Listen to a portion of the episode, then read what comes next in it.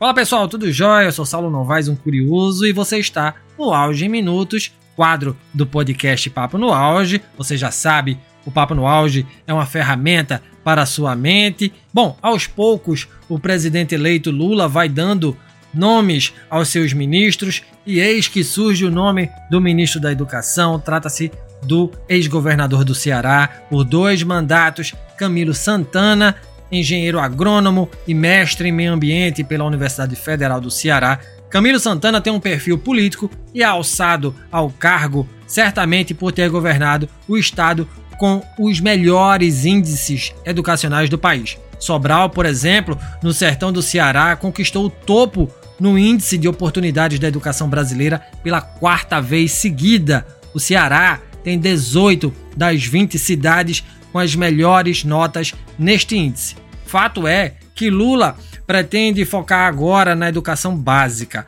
Por isso, a dobradinha Camilo Santana e Zolda Sela, atual governadora do estado nordestino, é, e que será a nova secretária nacional de educação básica, parece certa, né? Temos aí a esperança de uma pronta recuperação dessa tão importante pasta, ela que foi sucateada nos últimos anos pelo atual presidente Bolsonaro, o qual promoveu um show de horrores ao titular seres como Ricardo Vélez, Abraham Ventraub e Milton Ribeiro, este pego em esquema de corrupção com pastores amigos do presidente. Bom, que tenhamos novos ventos e que este país possa, enfim, privilegiar a educação e a ciência. Este foi o Auge Minutos. Até a próxima.